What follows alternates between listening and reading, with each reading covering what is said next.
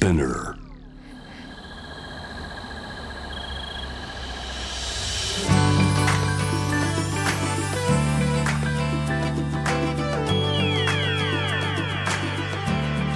エネオス4 Hour Earth One by One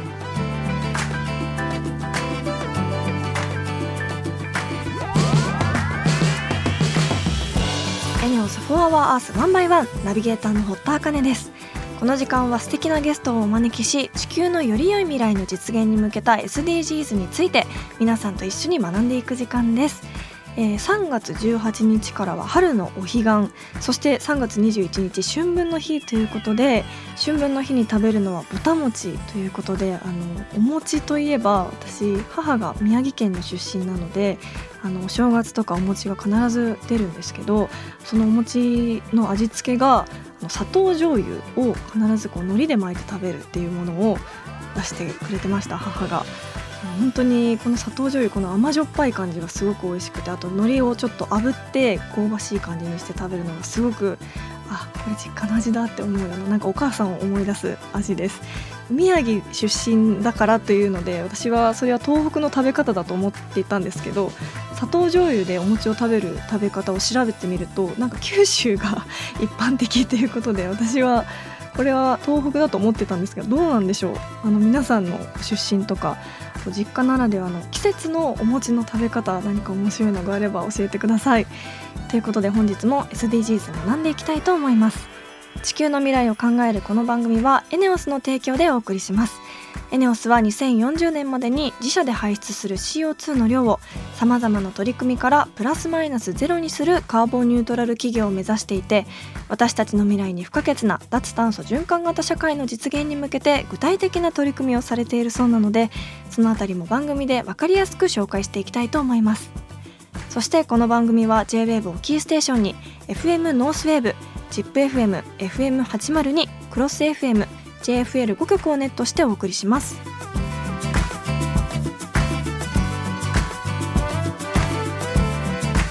エネオス4 Hour Earth One by One This program is brought to you by エネオス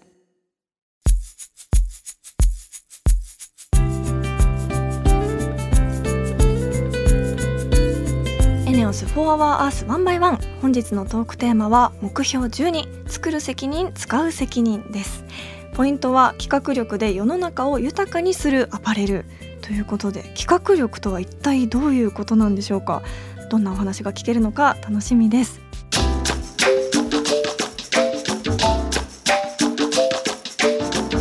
エネオス4 Hour Earth 1 by 1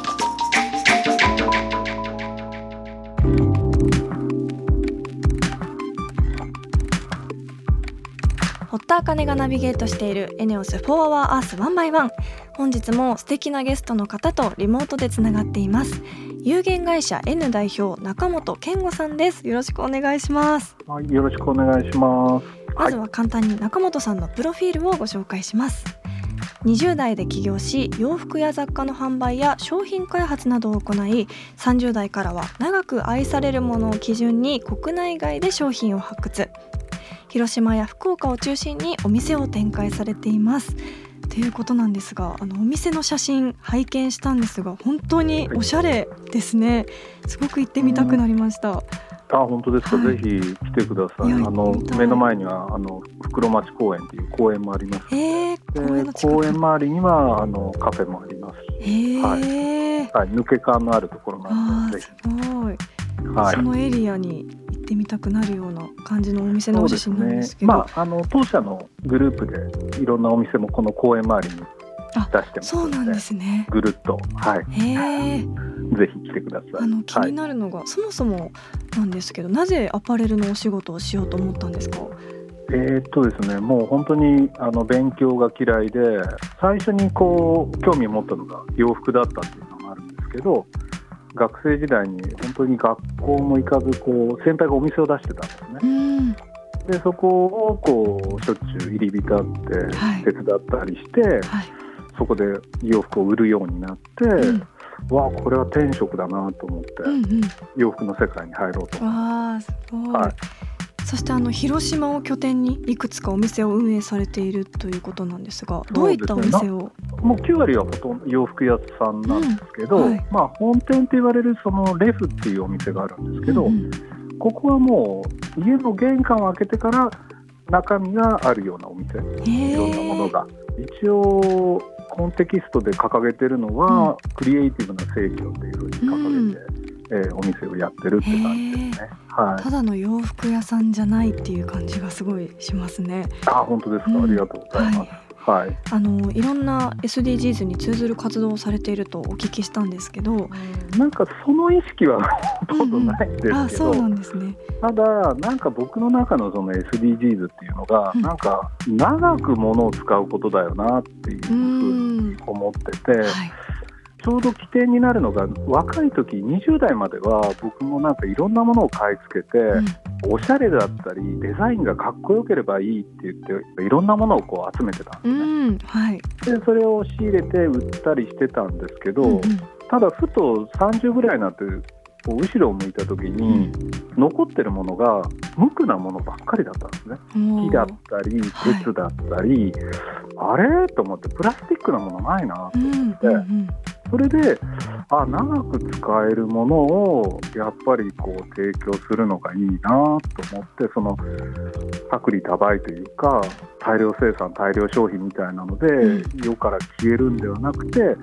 なんか残るものをやっていったらいいんじゃないかなとで世の中がどんどんどんどん合理的にこうはしょってるお店ばっかりになってきたので、うんもう真逆をやっていこうと思ったんですね。まあそうすることがなんか周りから見るとちょっと SDGs に感じられるのかなと思って、思うんですけど。うんなるほど確かにこう気づけば手元にあるのってこう自然由来のもので人工からできたものじゃなかったりしますよねそう。なんですよね。だから僕の中で印象的なのはなんか家の蔵からあのど田舎の子なんでこう蔵があったんですね、うん。その中に代々あったんだろうなっていう木の一枚でこう彫ったようなボールとかあったんですね。はい。はい。なんかそういうのをなんか高校時代からずっとこう部屋に置いててそこになんか物を置いたりとかしてた、うんうん。まあトレーというかへー。一枚の木で作ったものだったんです、うん。それっていうのはやっぱりいまだにそれを持ってること自体が、うん。まあすごい話じゃないですか、うん。でまたもし僕の子供がそれを引き継いでたらね。うん、なんかあこういうものの方がやっぱり僕は響くなと思って、うんうん。じゃあうちの会社でもそういうものを売っていこう、まあ、何かものを開発するんだったらそういうものを作っていこうっていうふうに、なんか方向が定まったというか、うんうんうん。はい、なんかこうでも長く使い続けれるものを生み出す上での苦労とかってありますか？一時期こう僕が10年ぐらい前にその養蜂っていうのにちょっと興味が出たんですね。はい。蜂蜜ですよね。蜂蜜の養蜂。はい。はい。うんでやっぱりその日本ミツバチっていうものだったんですけど、はい。そう日本ミツバチって素晴らしいその日本古来の蜂の養蜂をやられてる方がいらっしゃってそれがやっぱり全然味が違うんですね、へえ。あの舐めると。あこれ素晴らしいなと思ってでまあほとんど高齢な方がやられててでも皆さん本当お若くて元気なんですよ、うん。やっぱり日本ミツバチのその成分っていうのが素晴らしいなと思って。はい。ただその中で捨てるものがあったんですよね。蜜蝋っていう蜜とは別に蜜を採取した後に出る蜜蝋っていうのがあって、あ僕洋服の世界だしアパレルの工場とか行くといっぱい残布っていうかうん。生地の端切れですよね、うんうん。使わなかったものがあったんで、うん。あこの生地にその蜜蝋を塗れば蜜蝋ラップになるなと思ってなんかニュージーランドで当時流行ってたんで、はい。あこれちょっとやってみようっていうふうあにす、うん、そうするとやっぱり世の中エネルギーに次いで第2位がやっぱり環境破壊してるのがアパレルっていう、うん。まあ順位付けなんですね、はい悪いことに。うんうんならこれちょっとなんかいい、まあ、企業もそういう意味では賛同してくれるんじゃないかなっていうので一時動いたことがあるんですけどはい。その素材が化学繊維だとダメなんですねあその布自体の？布自体が。でうんうんじゃあ天然繊維で天然染色だったらそれの蜜蝋の成分をつけることでうんラップとして食用ラップとして使えるんですけど、うんうんやっぱりそれが化学繊維で化学染色だと不具合なんですよ。うんなるほど。うんで世の中はその化学繊維の方が大量になってしまって合理的な大量生産大量消費になってしまったので僕はこっちをうまく回せたらなと思ったんですけど、うん。やっぱりその天然繊維とか天然染色をやってる人たちはもともとの志が高いんで、うんうん生地も無駄にしないんですね、うんうんはい。残ればそれをコースターにしたりラグマットにしたりとかこう、うんうん。いろんな二次利用をされててー。結局化学繊維っていう方じゃやっぱり使えないっていうのがあってそういうのを断念したりとか、うんうんうん。はい、何か自然にそういうのでやってるって感じですか？ほど、僕はなんかいろんなところに出向いたりうん。気になったら見に行くとか、うん。あのお師匠さんがここ見ときなさいって言ったらそこ見てきたことの積み重ねだと思うんですよね。20年前に見たものがひっついたりとかってしてるだけで、うんなんかやっぱり先人の人たちがもうそういういろんな臨床実験とかいろんなことをやってるんでもうなんか答えは出てる。なるほど。はい、それを、まあ、みんなが捨ててるんでそれを拾ってきて結びつけてるって感じですかね。そしてあのたくさんの方と出会う中で、あの若い方の育成も今力を入れてるっていうそうなんですよ。これ不思議なんですけど、僕、うん。今年56になるんですけど、はい、年取ると若い人に託そうと思うんでしょうね。あなので、まあ、そういうなんか若手でこういいことやっててもっとフューチャーさせたいなっていうのにうちのステージを使ってもらうっていうことをやってるって感じですかね。まあ、今1年に1人こうアーティスト支援っていうので誰かにこう注目して応援していくっていうことをやってるんですーけど、えーはい、ミュージシャンとかそういう芸能人を狙ってるわけでもないんうんですけど、うんうんまあ、そういう人たちが広島にいながらとか中国地方にいながらなかなかこう東京が遠かったりうん。するので、はい。まあ、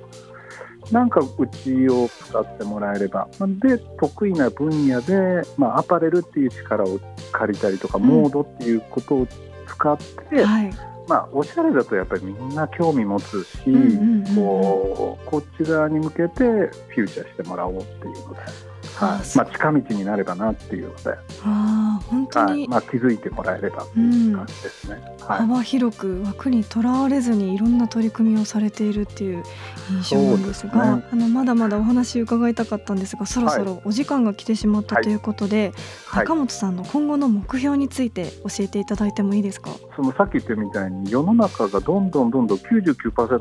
世の中がはしょってしまったんで、ん。まあ僕のやることはまだいっぱいあるなと思ってこの99%の何パーセントそういうふうに向かせられるかなっていうのが僕の目標ですかうね。ん。はい。あすごい。本当にあのアパレルからアーティストさんの支援からなんか本当に幅広くやられているので、今後も動向が気になるというか私も中本さんがどういったことをされているのか。はい。ぜひ定期的に、はい、はい。チェックしてアンテナを張っていかせていただきたいなと思います、はい。本日はありがとうございましいえいえたこちらこそありがとうございます。本日のゲストは有限会社 N 代表中本健吾さんでした。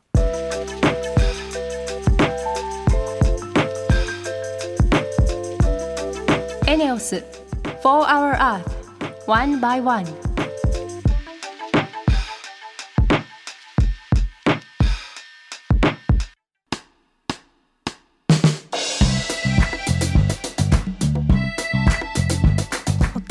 ビゲートするエネオス4 Hour Earth One by One ここからはエネオス SDGs ステーションのお時間です。今月はカーボンニュートラルの実現に向け注目されているという SAF と書いて SAF と呼ぶ燃料をテーマにお届けしています。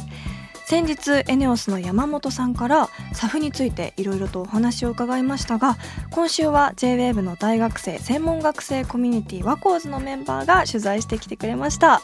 取材をしてきてくれた藤崎大賀さんよろしくお願いしますよろしくお願いします。あの藤崎さん以前グリーン水素について取材してきてくれましたが、今回はどちらに取材されたんでしょうか？はい、えー今回はですねそもそも SAF っていうのは何かっていうところから、エネオスが取り組んでいる SAF 事業についてウェブではあったんですけど、うん。取材をしてきました。はい。あの先日 SAF について取り扱ったんですが、は今週から聞くリスナーのためにも改めて SAF について教えていただけますか？はい。SAF とは Sustainable Aviation Fuel の略でうん、日本語では持続可能な航空燃料をうん、意味します。はい。通常の航空燃料は石油を原料として製造されているんですけども、SAF は廃食油と呼ばれる使用済みの食用油や、えー廃棄物から製造していて、CO2 の排出量を抑えられる航空燃料のことです。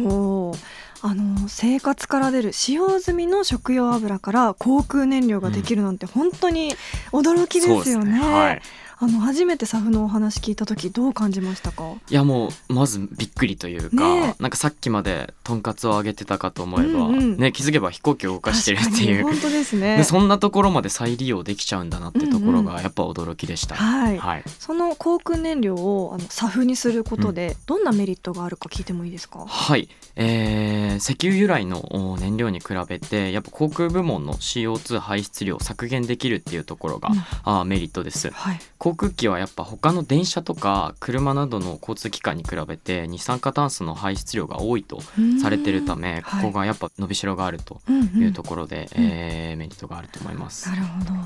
そのサフはあの先ほども言った通り使用済みの食用油から作られるっていうことですが、具体的にはうんどのように作られるんでしょうか？そうですね、うん。サフの原料としてはその先ほど言った廃食油だったり、うん。あとはアルコールあとあの都市ゴミなどのうん。いろいろなものがありまして、ほう。製造方法も原料によって様々です、はい。えー廃食油等から水素を使って製造したり、うん。アルコールを反応させたり、うんうん。えー都市ゴミなどをおガス化した後に結合させることでうん。燃料に変えたりするなどの方法もあります、うん。あのこの間もびっくりしたんですけど、うん。油だけじゃなくて、うん。ゴミからも燃料が作れるっていうの本当すねごいですよね。びっくりですよね。はい。あの先日エネオスから2026年をめどにうん。国産のサフ製造の開始を目指すっていうお話を聞いたんですが、はいそれに向けてはどういった取り組みをされているんでしょうか？はい、えー国産のサフ製造に向けてフランスのエネルギー企業である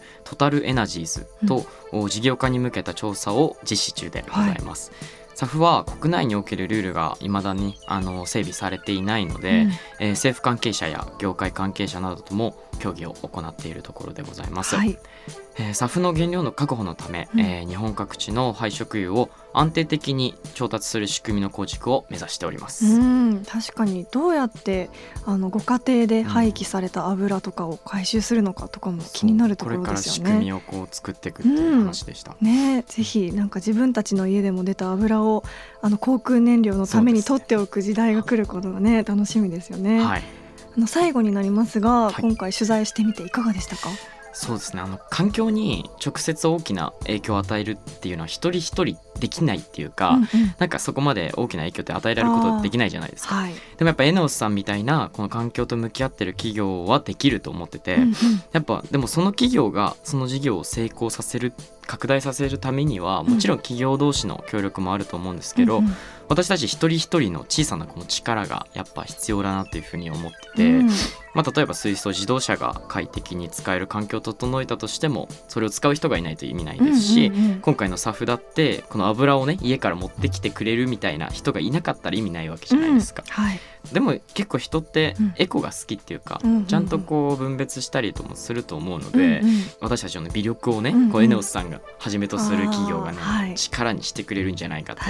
確信したんで、うん。だから僕はあのサフがすごい活用し始めたら絶対乗りますね。おー本当ですね。私も乗ってみたい。少し高くてもやっぱ乗りたいなうっていう。感じました。ね。本当はい。一人一人のパワーがうんエネオスさんとか大きい会社を通して大きな力になるっていうのをなんかすごくその熱量を藤崎さんの取材を通して 私も感じた気がします。素敵な取材ありがとうございました。ありがとうございました。本日は J-WAVE ワコーズのメンバー藤崎さんありがとうございました。ありがとうございました。エネオス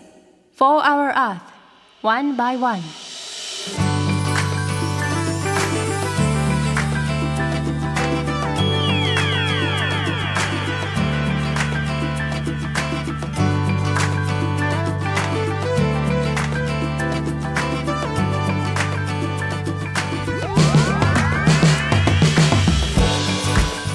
エネオス4 Hour Earth One by One そろそろエンディングのお時間です。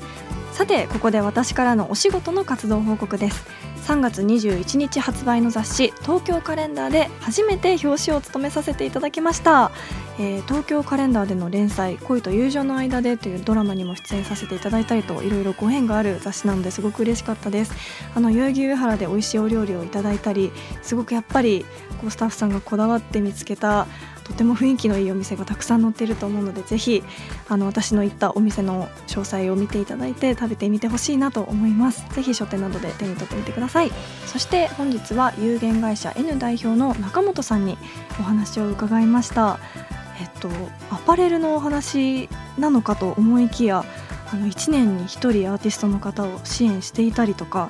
あとは金継ぎ職人の支援をしていたりとか本当に幅広くこう何でもやられるマルチに活躍される方なんだなっていうのも思いましたしさらにあの地方が今面白いというのもなんかすごく聞いていてなるほどなと思いました。写真は私は拝見したんですけど広島にあるレフというお店とかなんかそういうこう個性のあるセレクトショップとかって確かに今地方が盛り上がってるというかなんか東京ではなかなか見かけないような個性的でこだわりのあるお店が多いなっていう印象だったのでこう地方に行った際には私もあの観光名所だけじゃなくてこういったセレクトショップとかいろんなものに目を向けてみたいなと思いました、えー、そしてリスナーの皆さんも普段やっている SDGs なことや気になること質問などあればぜひ番組まで教えてください。メールはホームページにあるメッセージトゥースタジオから。ツイッターは番組名を検索して「4HourEarth」の頭文字「ハッシュタグ #FOE813」をつけてどんどんつぶやいてください。エネオス SDGs ステーションへのメッセージも大歓迎です。地球温暖化に関する疑問や質問さらにはエコバッグの活用や物の節約など皆さんがしている地球温暖化対策についてぜひお気軽にお寄せください。メールでのメッセージを採用された方には地球にも優しいバナナペーパーを使用した番組オリジナルステッカーをプレゼントいたします。なおステッカーご希望の方はメールに住所とお名前の記載をお忘れなく。それではまた来週この時間にお会いしましょう。ここまでのお相手は堀田茜でした。